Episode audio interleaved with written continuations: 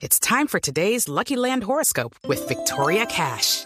Life's gotten mundane, so shake up the daily routine and be adventurous with a trip to Lucky Land. You know what they say. Your chance to win starts with a spin. So go to LuckyLandSlots.com to play over 100 social casino-style games for free for your chance to redeem some serious prizes. Get lucky today at LuckyLandSlots.com. Available to players in the U.S., excluding Washington and Michigan. No purchase necessary. VGW Group. Void or prohibited by law. 18 plus. Terms and conditions apply. Ahora hablemos del caso Cartagena, porque hay un libro que acaba de ser lanzado y que habla de este tema. Es un libro, Juan Roberto Cristina, que se llama Las citas de lujo de la Madame. Recordemos a la Ah, esta señora... es la, la famosa mujer que, que tenía el negocio próspero de, la, de acompañantes en, en Cartagena. un negocio exitoso eh, dirigido por la señora Liliana Campos Puello, según la Fiscalía, y es un libro, o más bien un catálogo con fotografías de hermosas mujeres, eh, las eh, fiestas furtivas en yates de lujo, con turistas que llegan al país, turistas que llegan al país a, a comprar estos paquetes sexuales con jovencitas, más de 250 muchachitas que hacían parte del catálogo del brochure de la señora Madame. ¿Cómo se llama el libro? Las citas eh, de lujo de la Madame ¿Quién lo escribe? lo escribe un colega, Wilson Morales, y editorial Planeta. Wilson, muy buenos días. Gracias por estar en Sala de Prensa Blue. Buenos días, ¿cómo está, hombre? Muchísimas gracias por la invitación eh, a su programa, ¿no? Todo el mundo está atento a su programa acá en Cartagena y sabemos que se escucha mucho en todo el país. Muchas ¿Qué? gracias por la invitación. Wilson, querido usted con nosotros. Eh, Wilson, eh, ¿qué, ¿qué elementos tiene este libro apasionante, muy interesante, sobre este fenómeno de la prostitución representado simbolizado en esta mujer, la famosa Madame? Bueno, vemos, eh, sabemos que en Cartagena, ¿no? Esto es, es un- una situación muy antigua, ¿no? Eh, de vieja data. Eh, siempre se ha comentado, siempre se ha rumorado, se hablaba de la de la fiesta en yates, de la droga, eh, de las islas, de todo lo que pasaba en el centro de la ciudad, en las narices de las autoridades, ¿no? Eh, estaban la- las trabajadoras sexuales en la plaza eh, representativas de la ciudad como la plaza de los coches y, y bueno no no no de pronto no se había visto ninguna acción eh, hasta ahora contundente como lo que realizó la policía y la fiscalía en conjunto con toda esta investigación con con las autoridades o con agencias de seguridad de los Estados Unidos eh, fue una importante operación, eh, creo que todo el mundo la conoce porque se habla bastante de ella, que fue la operación Vesta, que se hizo a finales de julio pasado. Eh, con esa operación se capturaron 17 presuntos porce- proxenetas, entre estos eh, la señora Liliana Campo, eh, a la que llaman la Madame, famosa por todo, eh, porque bueno, ha causado polémica con, con todas sus declaraciones, eh, con todo lo que ha dicho, eh, con todo lo que se ha encontrado en la investigación en este caso y, y lo que sigue viniendo, ¿no? Y lo que sigue pasando en la investigación contra ella.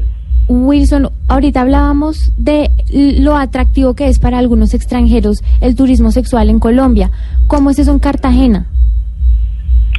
Eh, sí, eh, como vimos en esta operación de la Fiscalía, eh, de la Policía y de todas las autoridades que intervinieron en ella, eh, los turistas, los turistas siempre eh, vienen, son atraídos por este tipo de turismo negativo que, que le da una cara eh, lamentable o negativa a la ciudad. Ellos vienen por, por a veces por, por el sexo, ¿no? A veces también vienen por las drogas y eso se conjuga eso se conjuga. Eh, veíamos entonces en estas investigaciones eh, cómo quedaban eh, cómo quedaban entrevistos la- las situaciones que pasaban en las islas, ¿no? Las fiestas que se hacían con drogas, en yates, los turistas que, bueno, lamentablemente eh, venían a abusar de nuestras niñas eh, porque venían y tenían sexo con, con menores de 15, 16, de 17 años y por fortuna empezaron a hacerse acciones que, que, que están castigando estas situaciones y que por fortuna están castigando a los que están solicitando este servicio, que son los turistas.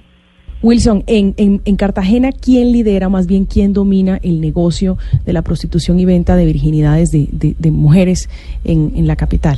Aquí con esta investigación que se hizo, eh, quedó al, o desarticularon una banda que se llamaba Los de la Torre de Reloj. Eh, incluso hay unos, unos policías que también están metidos ahí en, este- en esa investigación que parece, al parecer, presuntamente, permitían estas acciones, permitían que estas redes eh, ofrecieran las menores a los turistas y los llevaban a unos hostales del, del mismo centro amurallado, ¿no? que es la zona principal turística de la ciudad, digamos que es una gran ventana eh, del país hacia el exterior. Entonces, precisamente en esta zona era donde hacían los ofrecimientos de estas niñas menores y muchos de ellos quedaron grabados, ¿no? Eh, ahí se hicieron una serie de, se hizo una especie de domo en la Plaza de los Coches donde se instalaron varias cámaras de seguridad.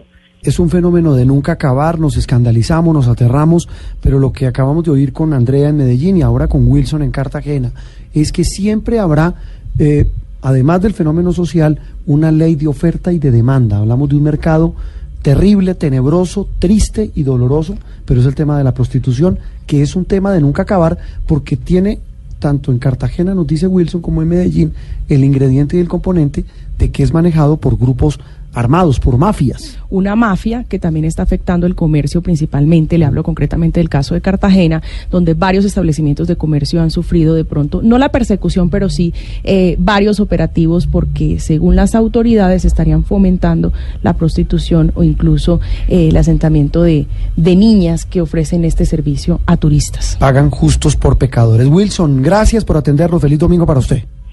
Muy amable, gracias por la invitación.